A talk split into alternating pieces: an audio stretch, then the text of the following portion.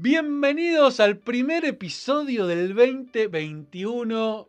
Espero que este año nos reciba totalmente distinto a como nos recibió el 2020, que ah, fue complejo, ¿eh? Complejo. Bueno, nada, espero realmente este, que estén arrancando un gran año.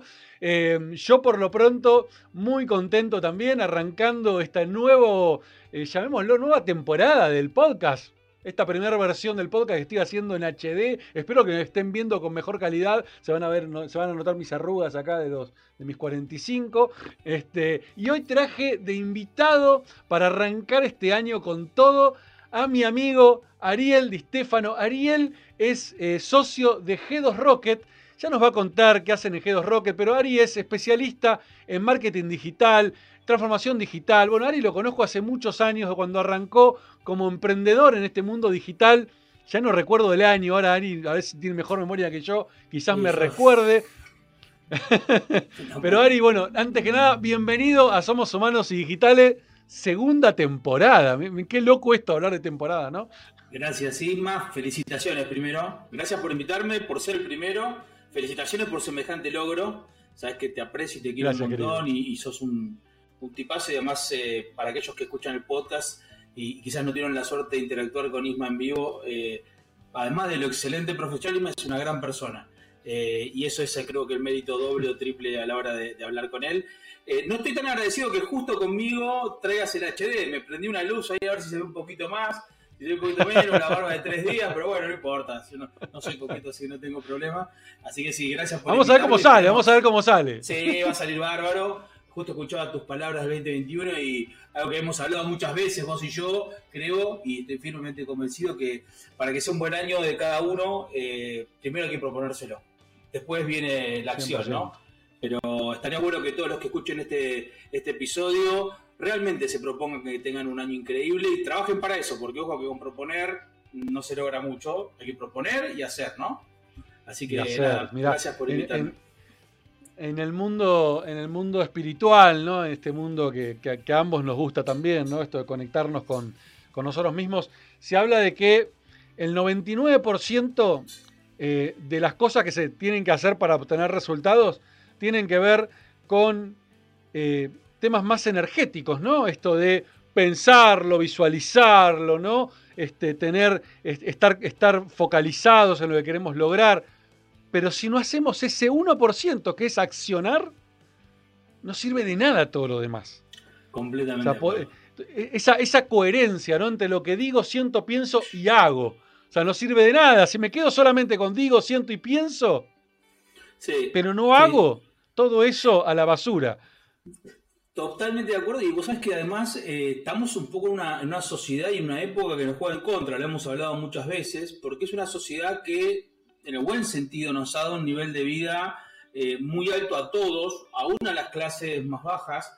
Digo, antes eh, el promedio de vida para, cualquier ser humano en la Tierra era de 35 40 años, hoy vivimos 80, 85, no importa básicamente casi en qué país hayas nacido.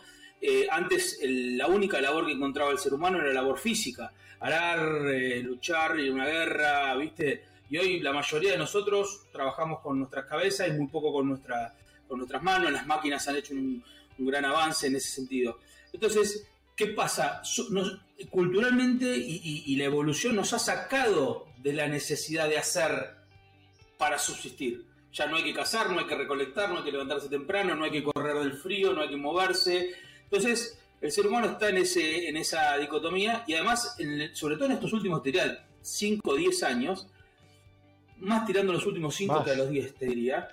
Pero en los últimos cinco yo tengo la sensación de que estamos en una inundación de información. Ya hace muchos años yo había leído a Kevin Kelly, el editor de Wire, que decía que el Tech News, que es un concepto medio complejo, como que tiene vida y, identidad propia, nos lleva a estar eh, ya no preocupados por conseguir la información que necesitemos, sino por tirar la que no. Cambiaba el rol. Y vos decís, bueno, mirá, eh, te levantás y chequeás eh, los diarios online, recibiste y viste los mails, chequeaste tu WhatsApp, te metiste en Instagram a ver qué había pasado, a la noche antes de dormir habías perdido 20 minutos o, dos horas, dependiendo cuánto tenías en TikTok, y finalmente se te fueron 6, 7 horas conectados a un aparato que nos da la falsa sensación de que hacemos, pero no. No, no, todo, hay mucho de, este pasar el tiempo, ¿no? De este, de este soma el otro día en la clase. La, No, la, procrastinación. Sí, no, y en la clase yo le decía a los chicos, a los alumnos de, la USAM, les decía muchas veces, les digo, apenas arranca cuatro meses, siempre le doy dos o tres libros para que lean, que no tienen nada que ver con marketing digital, pero que tienen todo que ver finalmente. Espero que algún día lo terminen de, ver ese círculo invisible que une todo.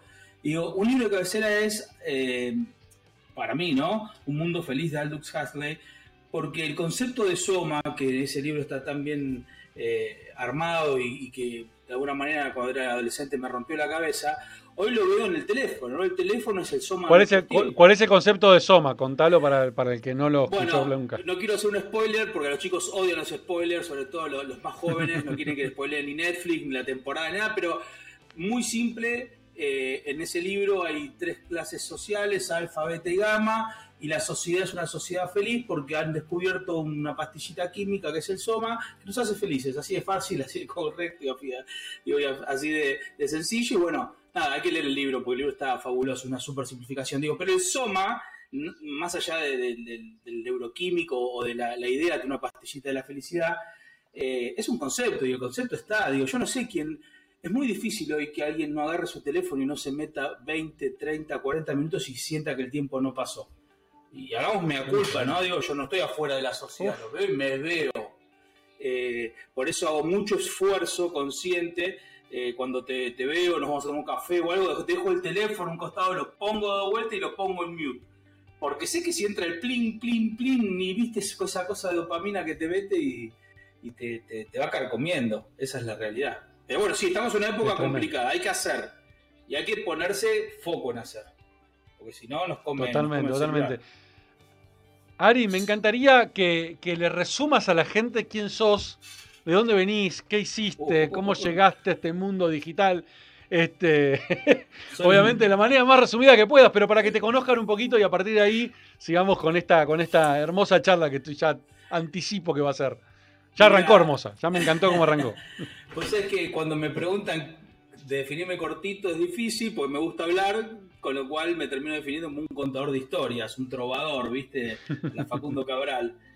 Y finalmente me doy cuenta que he sido muy afortunado porque si, si me puedo definir de alguna manera es que soy la mezcla de todo lo que leí, todo lo que hice, todo lo que aprendí, todo lo que viví con la gente que me rodeó. Eh, y, no me puedo definir tanto más que eso. ¿Por qué es una vida media rara la mía? Porque, bueno, tengo una, una familia tana, de un origen eh, laburador, de un barrio, viste, clase obrera media baja. Mi viejo muere cuando soy muy chico, 12 años, salgo a laburar, hago la escuela de noche, me doy cuenta del mundo este de, la tecnología justo un par de meses antes que muera mi viejo. Eh, me deja una Commodore 64 como regalo, eh, si querés, premonitorio y a partir de ahí mi vínculo con la tecnología que, va a durar hasta que me muera. Y nada, y a partir de ahí conozco mucha gente siendo muy chiquito, eh, en, una, cosa muy rara. Me acuerdo que me, compré mi primer modem eh, de 300 baudios y, ni siquiera de 1200, era de 300 usado. Y ahí conocí un par de BBS, Bulletin Board Systems, para los chicos que están debajo de los 30 que era el pre-internet, pero era hablar con un otro, un ser humano del otro lado de la línea telefónica. Con, con, ASCII, con caracteres. No, no, no, los chicos no van a saber. Pero imagínense como cuando te responde un MD el chico o la chica que te gusta, viste así al toque y vos decís, uh, me está respondiendo, me vio la historia y te clavó el visto. Bueno, la misma sensación era cuando recibías algo del otro lado de sabías a una persona que estaba tipeando. Y nada, y tuve la suerte de ahí encontrar un mundo maravilloso de gente que, me fue dando mucho más de lo que yo en este barrio de suburbio podía adquirir y, conocer, me abrió la cabeza, me dio esa visión de que hay un mundo mucho más grande, ¿viste? Un, mundo mucho más eh, importante e inmenso de lo que yo tenía. Eh, y al mismo tiempo me crié en un barrio, me crié en San Martín con los códigos y las leyes de los barrios, eh, en la calle con los amigos, Con lo cual, nada, tuve como esa dualidad constante, ¿no? del barrio y los amigos y la tecnología quizás medio de hacker que casi ni se conocía.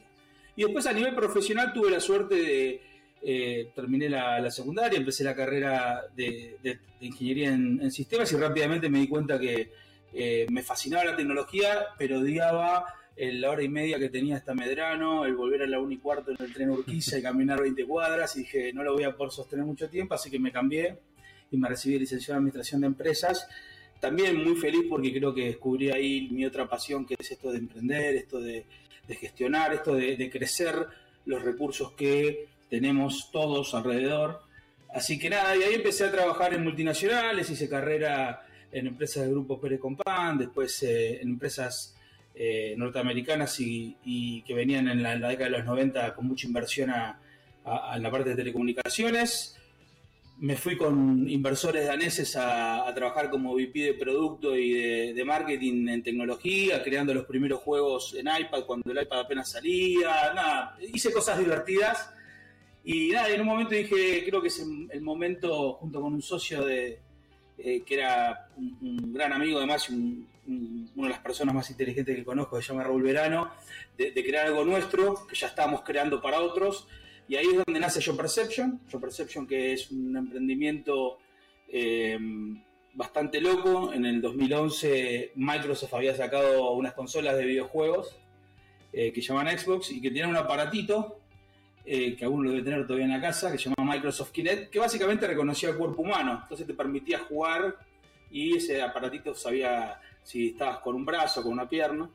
Y nosotros acá se nos ocurrió usar eso para medir lo que, lo que el consumidor hace enfrente de, de, la góndola y convertirnos en el Google Analytics, pero de la vida real. Y ese concepto, nada, tuvimos mucha suerte por un concepto completamente loco, disruptivo, casi imposible de pensar hace, digo, nueve años, ¿no? Y ahí fuimos por esa locura, levantamos capital, trabajamos una patente y logramos, de hecho tenemos el holding de una patente en Estados Unidos para ese tipo de, tecnología, eh, una de las 70 o 80 patentes de argentinos que hay en Estados Unidos. Y incluso Amazon ¿Nada pidió. Más? Sí, no hay muchos. Sí, yo, pensé que era mucho más, no, no hay muchos en Estados Unidos. Eh, y bueno, nada, contento de esa experiencia también por haber conocido y estado dentro del mundo de las inversiones, viajar a Silicon Valley. Nada, vos pensás que estamos hablando del chico que a los 12 cuando murió el viejo estaba pagando pozos para cloaca con Don Macho, que era su vecino. Digo, flor de recorrido, ¿no? Cuando uno se da el... Y eso, eso quizás es lo que más me define a mí, ¿no? Poder estar con un pie en el barro y un pie en el caviar eh, poder acomodarme a, las dos situaciones y, me da mucho placer poder llevar gente de un lado a otro. Me da mucho placer cuando encuentro gente que vive rodeada quizás con muchos medios, pero se interesa y le gusta entender la vida de una persona sin recursos y me gusta muchísimo, quizás te diría que por eso soy docente universitario hace 15 años y gran parte de ellos ad honorem, de tratar de que los chicos encuentren esa posibilidad y salgan de, con recursos a, un mundo mucho más, eh, eh, si querés, con más posibilidades. Así que bueno, eso soy. ¿Corto o como 10 minutos? Ni me acuerdo ya cuánto me Espectacular, Ari, no, no, espectacular. Y, me dejas con tantas preguntas en la cabeza. Eh, por un lado, lo que, lo que me viene, lo primero que me viene es qué lindo esto de poder, poder mirar para atrás, ¿no? Y, y no olvidarse nunca de, ese camino que te llevó a, donde te llevó, ¿no? Y, esto lo, lo extrapolo a cualquier persona, digo, o sea, el, tener esa capacidad de poder mirar para atrás, recordar de dónde uno viene, recordar el camino que hizo, eh, poder em, mirar esos aprendizajes que dejó ese camino, ¿no? En, vez de estar mirando por ahí este, al contrario, ¿no? Las trabas, etcétera, sino verlo como aprendizajes. Eh, yo creo que por lo que contás, debes haber tenido, pero millones de aprendizajes en todo ese camino, millones. Em, y, me gustaría que puedas el primero, el primero o el segundo, o los dos primeros que se te vengan en la cabeza, que vos decís, estas dos cosas me marcaron. O sea, estos dos aprendizajes eh, me definieron para en quién soy hoy. ¿Podés, ¿Los tenés identificados? Sí, los tengo clarísimos aparte. No porque yo tenga todo claro, pero justo eso lo tengo No, pero me imagino, me imagino. Son recurrentes todo el tiempo. El primero, no hay ninguna duda, es la muerte de mi papá. la muerte de mi papá, que fue a los 12 años, me dio un aprendizaje es que todos nos vamos a morir. Parece trágico, pero como dicen los sí, y, parece hasta obvio, ¿no? Pero son cosas que uno no piensa, incluso para muchos son tabúes, ¿no? Digo, no, no me hables de la muerte, ¿no? Sí, sí, sí. Al contrario, ¿no? Es lo, más normal los del mundo. estoicos, digo, el entender que uno va a morir no significa que uno viva eh, pensando en la muerte ni escapándole a la muerte. No, no, simplemente el real entendimiento de que tu vida es finita, no que se acaba mañana, pero que es finita, te da una concepción completamente distinta de absolutamente todo. Primero. Primero la, y, después que me haya pasado de tan chico. Porque cuando vos ves a la muerte, de hecho yo lo veo quizás con mis hijos, que tienen la suerte de no haber tenido, digamos, eh, eh, grandes pérdidas cerca, en, en, la primera infancia, digamos, cuando ya se empieza a morir la gente, pero ya sos más grande, tenés otra forma de conceptualizar eso o porque lo entendés mejor, o porque entendés que es un ciclo de la vida, o porque vas viendo a la gente más grande que tiene sus problemas de salud, o lo que fuese. Pero cuando vos tenés 10, 12 años, que se te muere tu vieja es algo, o tu viejo es algo totalmente antinatural. Es antinatural, no se te muere tu abuelo o tu bisabuelo. Te murió mi viejo. Y mi viejo se me muere antes que todos mis abuelos, incluso antes que mi bisabuela, la nona Lucía Latana, que vivía. Mi, mi nona Lucía vivió hasta los 98, no, 99, y yo tenía 18, con lo cual la tuve casi seis años después que se murió mi viejo. Entonces, dentro del concepto de la muerte, lo que más rescato es el aprendizaje de tenés que vivir. No puedes esperar. La vida es ahora, es hoy. Eh, y te puede pasar a vos. Porque el, otro, me parece, eh, el otro eh, salvavidas que uno dice, bueno, pero a mí no me va a pasar, ¿viste? Sí, el COVID, el COVID le pasa a otro, ¿viste? No, y el cáncer le pasa a otros, y la... No, toda la mala suerte le pasa, es una defensa muy natural de, los niños. Bueno, cuando yo sos niño y te pasa algo así, decís, ah, ok, a mí también me pasa, me pasó. Entonces, ese es el primer aprendizaje. Que, mm, no solo me marcó, sino que hoy, hoy mismo siempre creo que es un anclaje, ¿viste? Una vara, ¿viste? Cuando tenés una regla, y decís, bueno, mira, están todos los problemas de la vida, ¿no? los tenés acá. Bueno, yo ya tuve este, acá arriba. O sea, más acá que esto no hay. Por lo menos por ahora, espero no tener que llame otra sorpresa, digo, pero el dolor y después todo lo demás y se soluciona, se pasa. Viste que los estoicos dicen memento mori. Es una frase que tienen justamente para recordar esta idea, ¿no? De que la vida es finita y que. Así que esas son las primeras cosas. Y la segunda, que también diría que es una especie de, mantra o de, o de, algo que habíamos hablado incluso con vos muchas veces, el ciclo de la vida y demás, es, se fue mi viejo pero llegaron otros viejos. Eh, a mí en el transcurso de mi vida llegaron muchos padres postizos en distintas épocas eh, y en distintos roles y con distintas características, pero todos me adoptaron sin tener que, eh, gente a la que, quiero y quise mucho y que me dieron todo sin pedirme nada a cambio. Hugo Luchetti, eh, eh, Omar Godoy, Julio Godoy, digo, gente que mm, siendo chico dijo, este pibe necesita una, una contención, necesita alguien que lo escuche, alguien que le dé una mano, y todos fueron ahí parte de ese proceso. Y ahí es donde me di cuenta que la gran diferencia que tenemos con los animales eh, que todo lo, ponemos en este nivel de raciocinio, ¿no? De decir, viste, bueno, somos pensantes, tenemos... Yo creo que viene por ahí, viene por la capacidad de, de, pensar un futuro en el otro, de dar para recibir luego. Y esta gente no esperaba nada de mí nunca esperó nada de mí y sin embargo me dio todo. Y un poco lo que les digo, tengo la suerte justamente en la, en la FACU y demás de ayudar a todos los que puedo con todas las herramientas que gracias a Dios, gente conocida, el networking, lo que sabes de marketing o no, no importa. Y la gente dice, bueno, no, no, a mí no me devuelvan nada. Alguien va a querer algo en algún momento de tu vida que le des y dáselo. Devolvéselo a otro. A mí ya me dieron. Yo no quiero nada. A mí ya me dio todo lo que me tenían que dar, me lo dieron y, y estoy súper agradecido. Así que ese paid forward, viste, que tienen los norteamericanos de hacer bien, que te. Bueno, háganlo. Esa es la segunda gran aprendizaje que, que, te Y, te digo algo que me, todavía me emociona. Eh, y, en esta época suelo, si bien es el primer podcast del 2021, estamos grabando casi el último día del 2020, en esta época de fines de año, eh, que, suelo mandarle mensajitos, eh, es increíble lo que marcas a la gente con estas pequeñas si querés, eh, ayudas, ¿no? Porque la gente es muy agradecida. Los seres humanos somos buenos por naturaleza. Yo no creo que el ser humano sea malo por naturaleza. Yo creo en la bondad de la gente, creo en que la gente eh, tiene para dar y quiere dar. Después, bueno, viene, viste, la situación, los políticos, la economía, y hace como que un poco nos olvidemos. Pero naturalmente nos sale dar. Eh, porque creo que así es la humanidad. Coincido, coincido plenamente, eh, coincido plenamente. Lo que pasa es que uno suele, suele mirar, viste, al ser humano este, cuando ya es adulto, ¿no? Pero ese ser humano este, pasó por un montón de, digamos, de educación o no educación o circunstancias de la vida que lo fueron llevando quizás a que hoy sea malo, malvado o lo que sea, ¿no? Este, eh, pero coincido con vos, nadie nace con maldad. Nadie, todos nacemos con bondad, todos somos este, puros ¿no? por naturaleza, pero bueno, lamentablemente la vida, las circunstancias, el entorno, este, te puede ir llevando por otros caminos. Pero creo que todos también se pueden rescatar hasta cierto punto. Claro, te iba a decir eso, incluso el contexto, ¿no?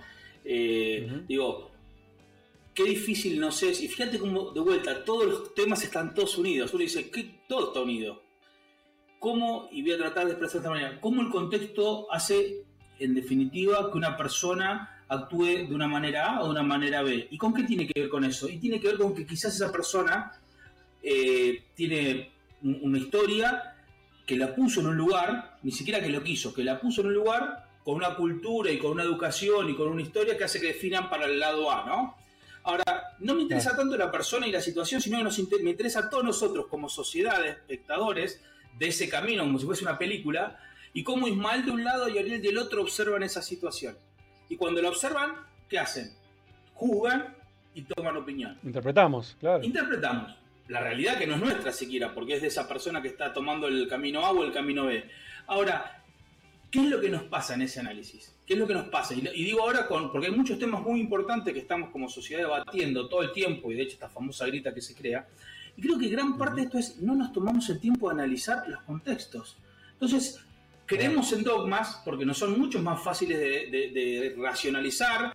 Me es más fácil saber que si yo soy de un color o del otro, tengo que decir todo esto porque todo esto es lo que dice este color. Y si me voy del otro color, tengo que decir todo esto otro porque es lo que dice este otro color.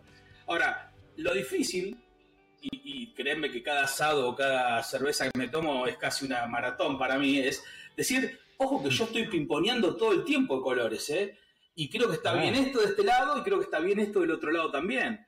Y, eso es muy difícil porque nos lleva tiempo, tiempo que a veces no tenemos. En vez de ponernos a discutir, por ejemplo, yo voy a tirar un tema que no, que no lo vamos a desarrollar, digo, en vez de discutir de la economía argentina y qué hay que hacer en los próximos 50 años, que nos llevaría mucho tiempo, mucho tiempo de dar las causas, las razones, los posibles escenarios, eh, las estrategias que podemos generar juntos, bla, bla, bla, bla, bla. Y bueno, más fácil es que la vida nos va dando esta dopamina, este soma en formato digital.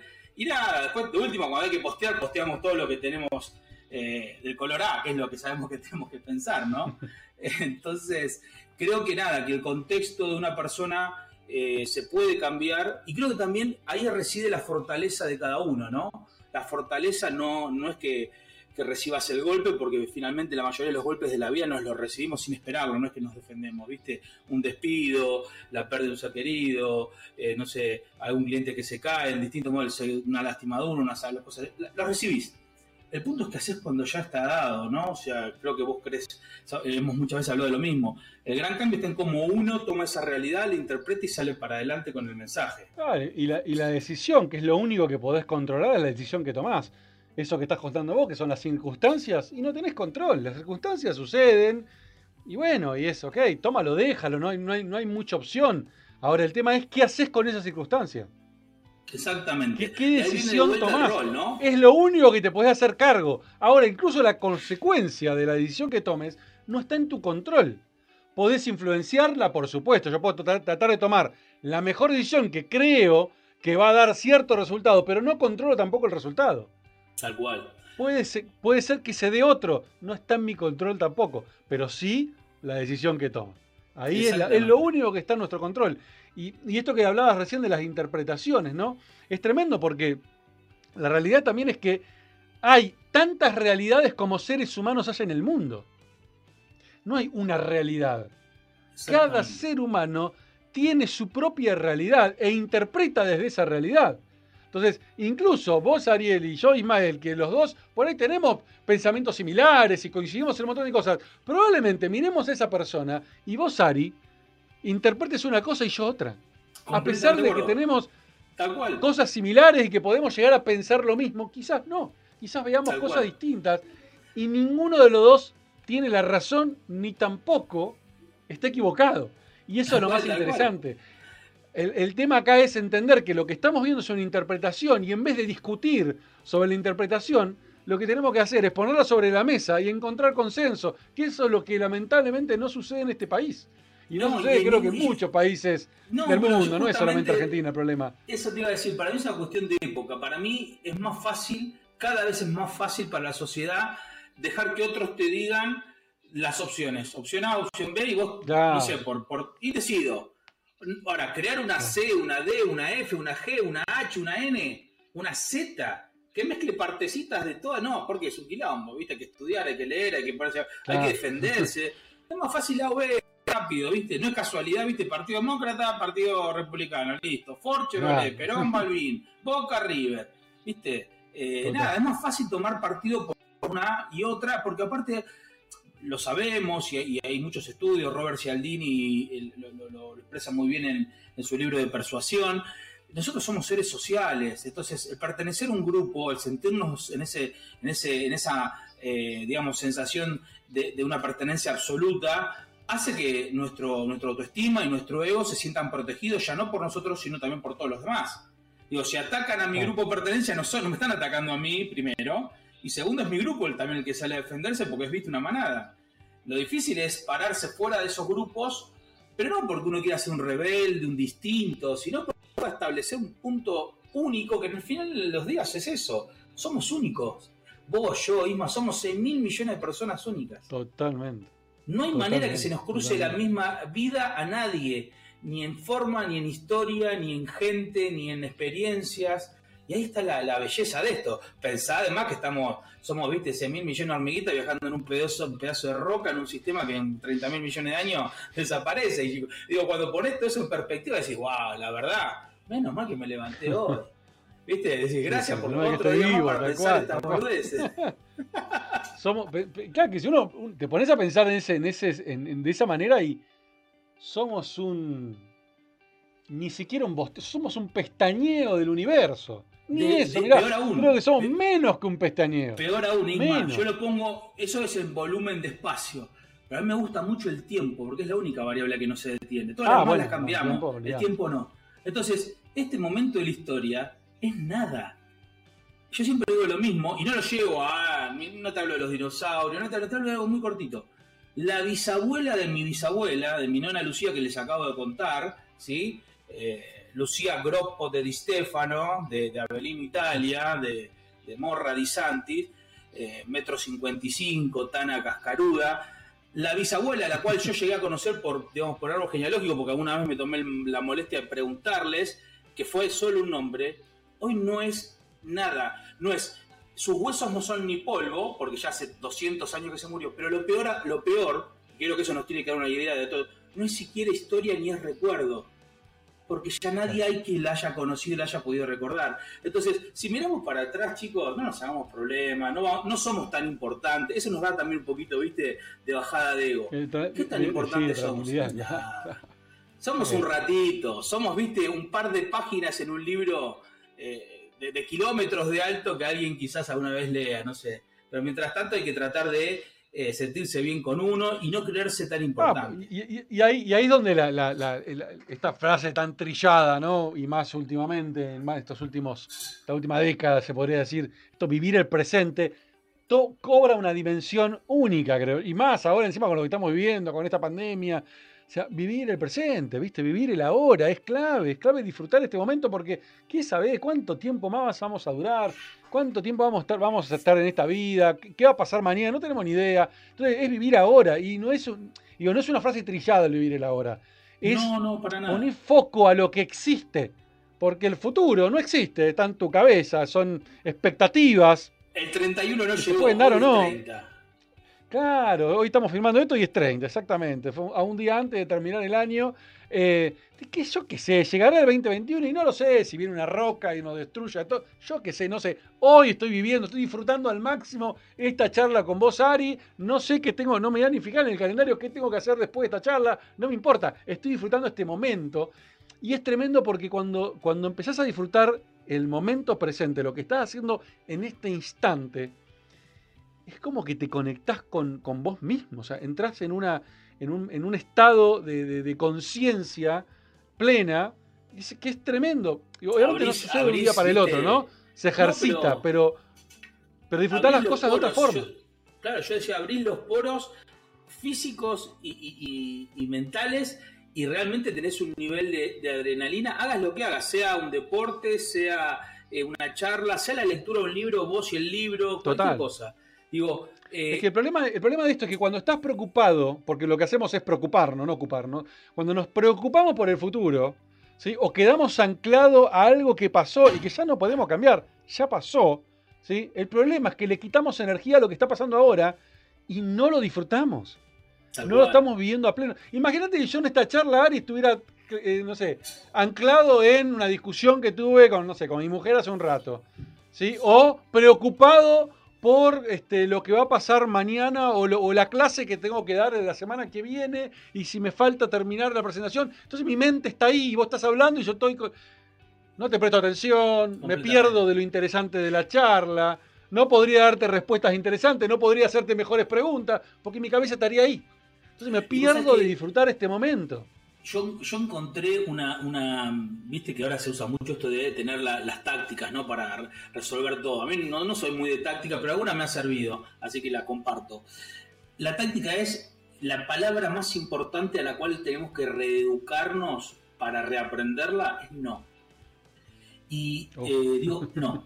El no como gran herramienta salvadora de absolutamente todo no a las reuniones que no querés, no a ir a reunirte o a verte con amigos que no te interesan, no al libro que no te llamó la atención, no a la música que no te interesó en los primeros 20 segundos, no no a, cumplir con la familia por mandato. No al, no al debo hacer, al me interesa. No, no, no, no, no, no, no, no. porque el no es el es gran. Imagínenlo como un escudo, ¿viste? Un escudo gigante que tiene la palabra no y te defiende de todo. Para que cuando digas sí, sí, Isma, quiero hablar con vos pero no quiero hacer otra cosa, ¿eh? Quiero que estos 30 minutos, 60 minutos sean lo más importante que haya. Y, cuando es no, es no.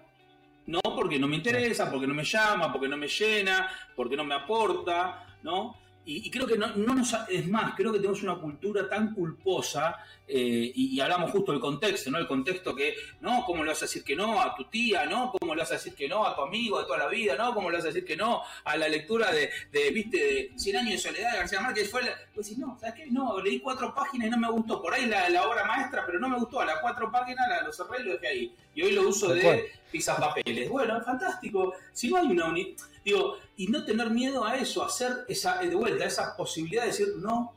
y te digo una cosa, es liberador. Te sacás un peso eterno de encima.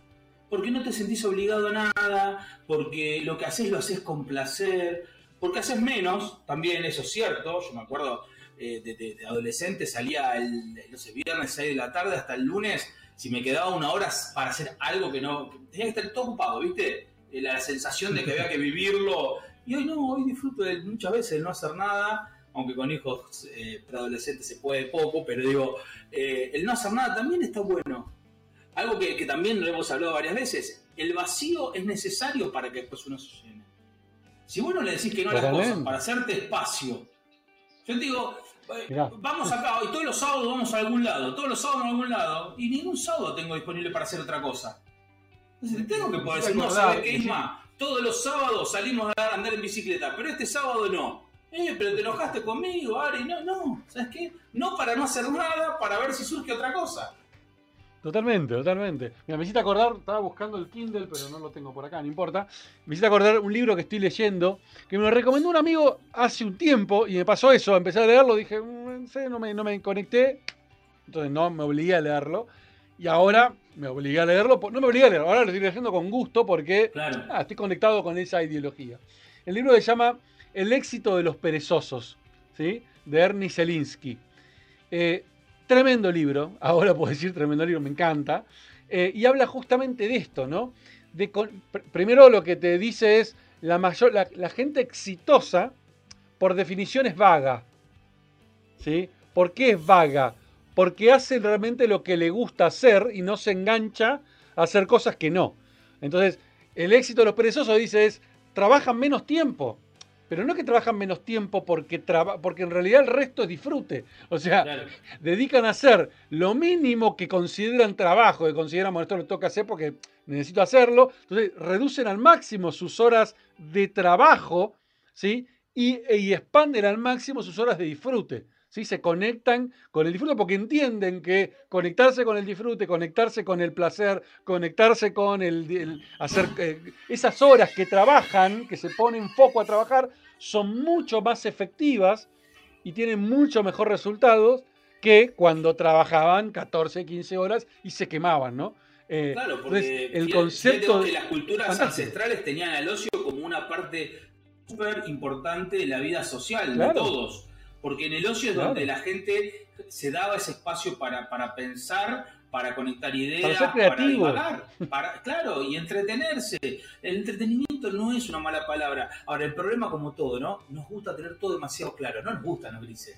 Lo que hablábamos recién. No sé, que escucha el podcast y dice, pero pará, Ariel, hace 20 minutos me jodiste que el Soma, que el Soma, que el Soma, y ahora me decís que el ocio está bueno. Sí, te digo las dos cosas.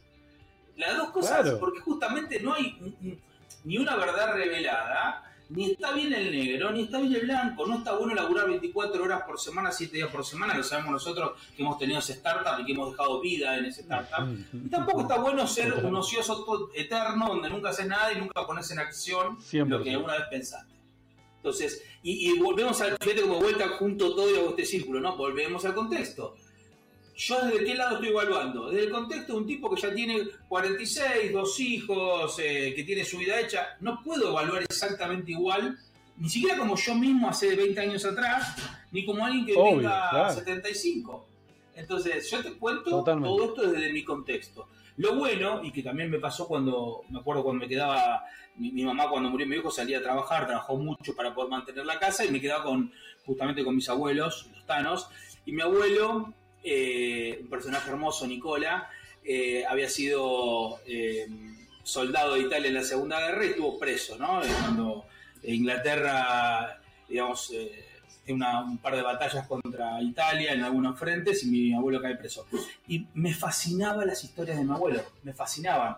Entonces me sentaba en el ventanal de mi casa a escuchar esas historias de, guerra, de presos, de, esa persona que le iba a llevar una, una manzana, de que cuando volvieron no había pan duro, porque, claro, era una historia, ¿viste? Como la, yo siempre digo lo mismo, terminamos siendo como los ancestros, ¿viste? Personas que nos encantan estar alrededor del fuego contándonos historias. Digo, hace 10 mil millones de años lo hacíamos con señas, o lo hacemos con libros, podcasts, eh, vivos o, videos de YouTube.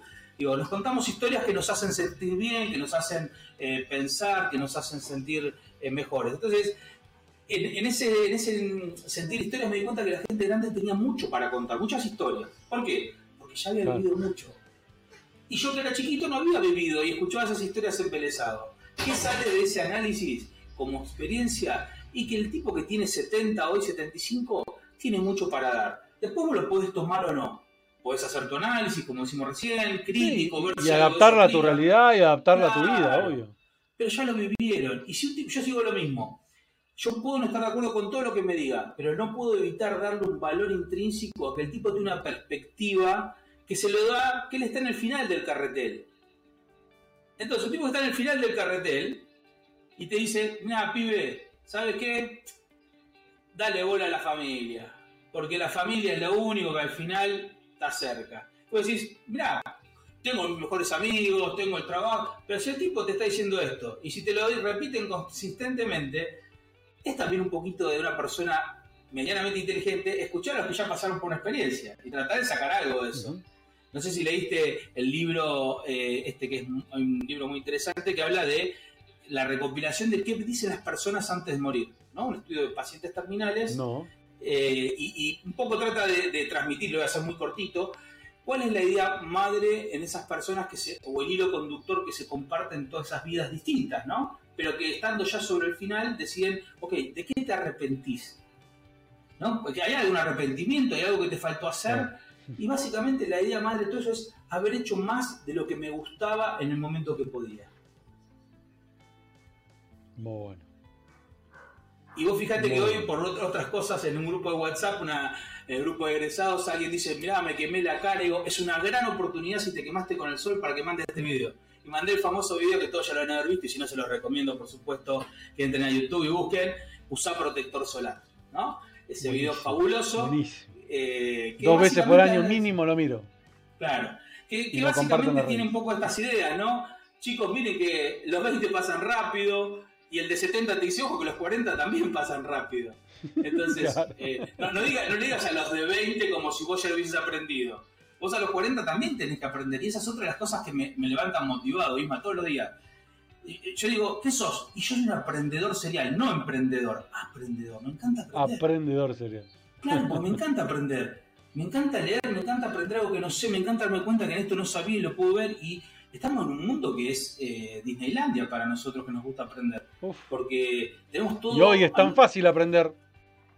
Y bueno, escuchás el podcast de Isma y aprendes un montón. Te conectás al, LinkedIn de Isma y te enseña cómo. O sea, y todo eso además, lo que yo te decía, en un mundo impensable porque cuando vuelvo para atrás, a los 8, 10, 12 años, yo para hacer el primer curso de Basic tenía que caminar 25 cuadras ir a las 3 de la tarde, que era la única hora que iba un chico que sabía Basic de Vicente López hasta San Martín, y estar esa hora escuchando lo que el pibe decía y yo tratando de tipear ahí en la Cobo 64 unas líneas para aprender algo.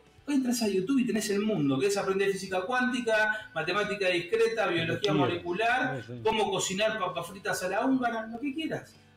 Como dice una frase que anda vuelta por ahí es, ya no es escaso el conocimiento. Lo que es escaso son las ganas de ir a buscarlo. Volvemos al Soma, ¿no? ¿Qué es más fácil? Quedarnos viendo, acaba de salir, no sé, Capitán América o la, última de Gambito de Dama. Es más fácil mirarnos 45 de eso que ir a aprender algo nuevo. Pero yo siempre digo a los chicos. Eh, eh, mirarte 45 de eso o mirarte 45. O no digo 45, mirate 30 capítulos de TED y mirate 15 de Gambito de Dama. Pero por lo menos.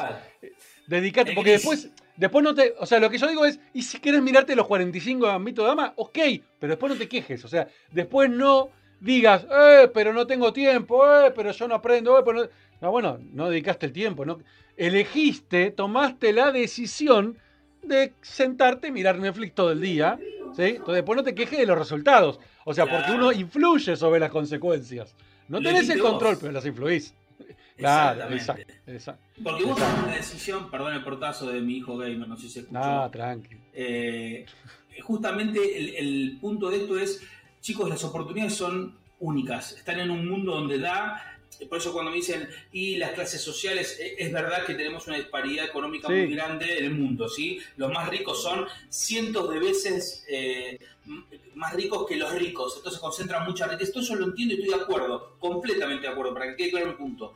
Pero, la base, pero hoy es mucho menos pobreza que hace 20, 30 años atrás. Pero claro, tenemos muchísimas más posibilidades porque hoy con un montón de, información accesible vos podés cambiar el, y no esperar al Estado o esperar a, tu amigo o a tu mamá o a tu papá. En vez de conectarte a YouTube, a mirarlo a, no sé, a, a King como mira una partida de Fortnite o verlo a, no sé, a Luisito Comunica como viaja en la... En, no sé, en un Rolls Royce en el desierto, que no, no tengo nada contra esos chicos que son buenísimos y hacen su, su, eh, su, eh, entretenimiento a través de YouTube, utiliza esos minutos en aprender inglés. No sé, te digo algo que a mí personalmente, claro, un ambiente, un ambiente medio bajo, me cambió el acceso a otro mundo. Yo antes de saber inglés tenía limitado mi acceso y cuando aprendí inglés pude hablar con el mundo. Entonces les digo lo mismo a todos. De hecho, cuando empiezan a, la cursar, les digo, no sé si van a aprender marketing digital, pero si quieren llevar algo de acá es aprendan inglés.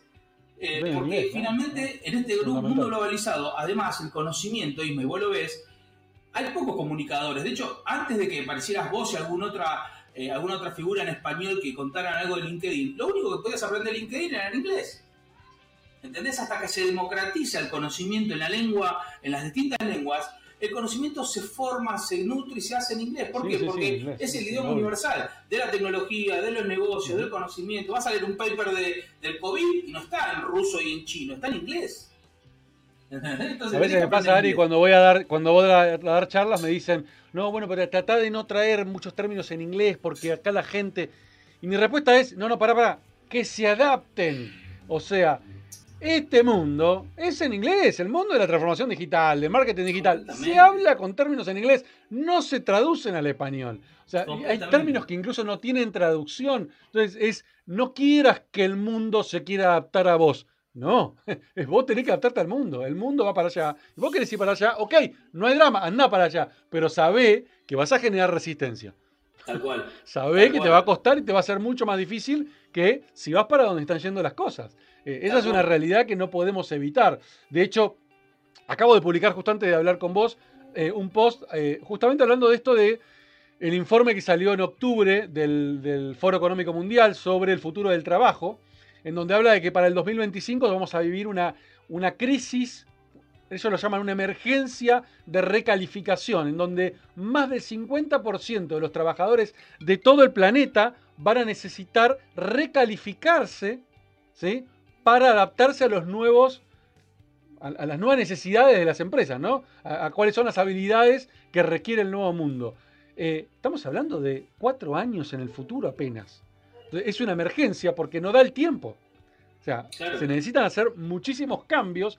Eh, y esto, esto, y lo más interesante de esto es, yo pensé antes de empezar a leerlo que iban a hacer muchas cosas relacionadas con tecnología. No, el 80% de las habilidades que se van a requerir de acá a cuatro años apenas son habilidades blandas. Claro, tiene todo el sentido. Eso fue lo más interesante de todo. Porque tiene todo el sentido porque yo digo, vos fijate que estamos en un mundo donde pandemia o no pandemia, eh, los escalafones y la, persuasión de la autoridad tradicional que era el gerente en su, eh, ¿viste? en su oficina, no existe. Hoy estamos todos en una silla atrás de una cámara, somos todos iguales en ese sentido. Ya se acabó la cochera, el, el respaldo, estamos todos iguales, vos fíjate. Eh, director, gerente, cuando metes el Zoom, tiene, los cuadraditos tienen el mismo tamaño. Ningún cuadradito es más importante que tiene luces y, ¿viste? El volumen del micrófono es el mismo. ¿Ya? Entonces, ¿qué empezás a, entender? Ojo que antes había un montón de señales que te ayudaban en esa autoridad y hoy la única autoridad posible es la autoridad que te confiere el interés que el otro da en tu conocimiento, en tu capacidad de liderazgo, en tu capacidad de escucha, en tu capacidad de ser lo que realmente tenías que ser. Entonces vamos a un mundo más justo en ese sentido, que requiere esas habilidades blandas. Lo mismo para hablarle a, digo, con un hijo Vamos hacia un mundo más humano, al contrario de lo que creemos, ¿no? Que vamos hacia un mundo digital. Por eso así se llama. Vamos hacia un mundo más humano. Somos humanos y digitales. Estás, adelantado, Isma, como siempre. adelantado. porque, es real, digo, porque, y es algo que yo decía, yo me encanta aprender y yo creo que este es el aprendizaje que me queda para adelante, ¿no? Yo decía, yo nací con un pie en el barro y con el tiempo me, dieron la posibilidad de poner un pie en el caviar.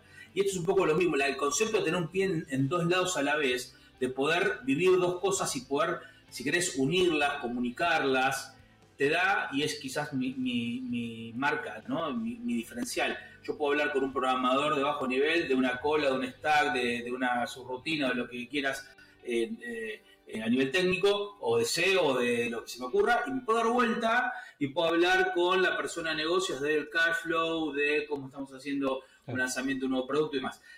Esas habilidades son muy difíciles porque no se enseñan en el cole, no se enseñan en la facu, no se enseñan en ningún lado. Tiene que ver con capacidad de escucha, capacidad de entendimiento, empatía, conexión. Esto que decíamos recién, dejar lugar al conflicto. Somos gente que odia el conflicto por naturaleza. No, conozco muy poca gente que se vive con el conflicto.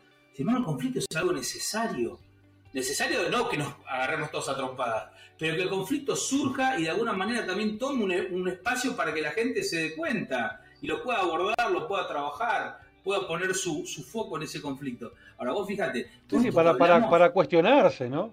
Claro, uno mismo. Todo esto que hablamos, decime dónde, lo, ¿dónde lo. En ningún lado, en la vida. Sí, bueno, ahí, están todas tus carreras. Todas tus carreras que decías recién de esa emergencia, eh, y un poco lo hablamos, digo, eh, y, los chicos de nuestra generación, mi hijo más grande tiene 12, eh, son seres maravillosos, ¿no? Tengo un hijo de 12 y un hijo de 10. Son seres maravillosos porque hablábamos el otro día, creo, cuando hagamos el podcast. Porque son como una plastilina caminando. No tienen una forma definida. De nada. ¿De qué? De nada. De nada. Eh, mi hijo, apasionado por el fútbol. juega al fútbol cancha de 11 en colegiales, juega al fútbol en cancha de 5 en Ballester, entrena 7 veces por día. Le agarra la pandemia, se convierte en youtuber, streamer, jugador de Fortnite. O sea, te cambian. Se adaptan, se adaptan. No, no, Son seres adaptables por naturaleza, claro. Por claro. naturaleza.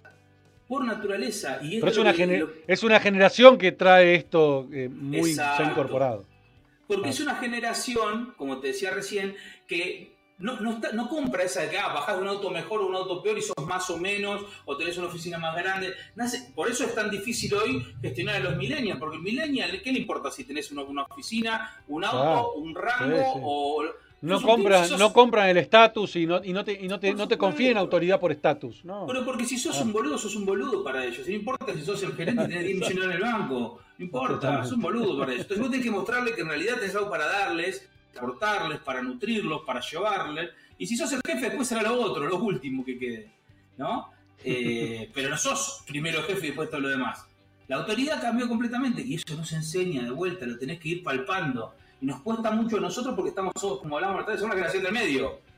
Nos criamos con todas esas reglas, porque yo en la, en la universidad leía a todos, a Kotler, a, eh, ¿viste? a los economics. Entonces vos lees toda esa estructura de conocimiento de los 70, 80, te diría hasta casi. los 90 Obsoletas. obsoletas, digo, y siendo profe de la Facu, digo, es el gran desafío de la facultad y la universidad para, el, para los próximos 10 años, no 100, ¿eh? claro. 10. Ah, ¿Qué, qué relevancia le queda a una institución que lucha con, no que lucha, pero que se tiene que adaptar a este tipo de situación? ¿Cómo le haces sí, entender a un aparte- chico de 20 años que mira 5 minutos en YouTube y le da cambio next si no le gustó, o 3 minutos de cosas, o Tal 15 segundos en TikTok? 15 segundos en TikTok, ¿cómo lo haces entender que tiene que estar 6 años para hacer una carrera? ah, ridículo. Es complicado. Ah, Es complicado, porque aparte dices, ah, bueno, pero si no tenés la carrera, ojo porque no vas a hacer nada. Y te dicen, no, pará, Luisito Comunica gana 6 millones de dólares con video de YouTube. En el... ¿Viste? y no, y tiene, decís- y- y no- no tiene ninguna carrera que lo soporte para eso. No tiene nada, no tiene nada. Porque el mundo es distinto. totalmente. Y nosotros, lo, cambió- lo que cambió. hacer No, nosotros y- como Y adultos. el tema es que cambió, radi- cambió radicalmente y muy poco tiempo. Entonces, no le da el tiempo, no le dio el tiempo a, las- a las cabezas de muchas personas en poder adaptarse. Los cambios antes sucedían mucho más lento, entonces daba tiempo a que se fueran adaptando, o sea que digo, eso fuera permeando. Hoy nada, hoy fue muy rápido. Esto sucedió en menos de 10, 15 años, el mundo se dio vuelta, pero rotundamente. Entonces, claro, es lógico, la resistencia, que es natural encima, claro, más, más en evidencia que nunca se puso la resistencia natural del ser humano. Y me da pie para bueno. contar esto otro, antes que termine, porque se nos va a ir ya una hora, lo último. Y es, así como todo está cambiando tan profundamente rápido, también hay, hay cosas que no cambian, nunca. Son lo, lo que los- algunos eh, inversores norteamericanos buscan que se llaman los fundamentals, lo que se mantiene siempre igual. Viste, Jeff Bezos, el dueño de Amazon, dijo, eh, precios bajos y buena experiencia en la atención al cliente lo van a querer siempre las personas que compran.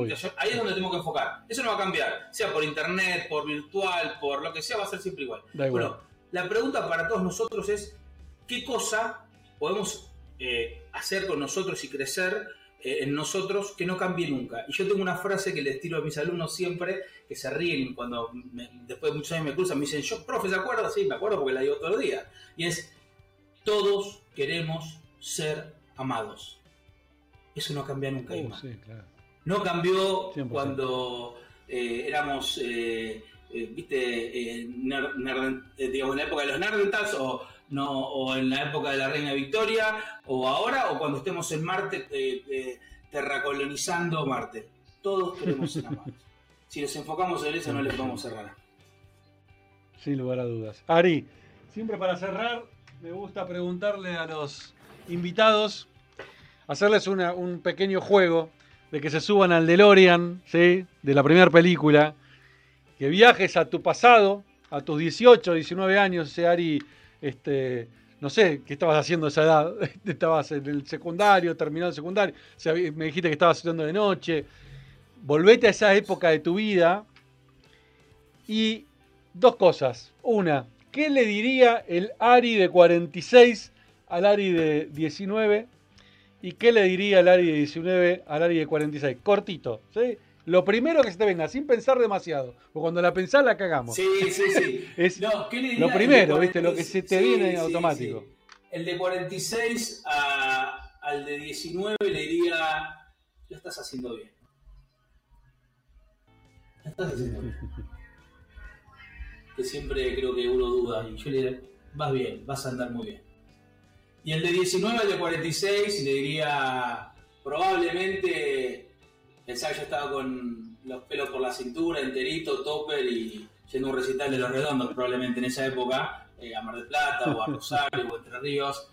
Y ah, si me vieran este video y le sacaste esos anteojos, no seas, no seas un idiota, sacar esos anteojos que pareces un concheto eh, transpirado, ¿viste? qué sé yo. Pero bueno, no me arrepiento ni del de 19 ni del de 46, creo que los dos están felices.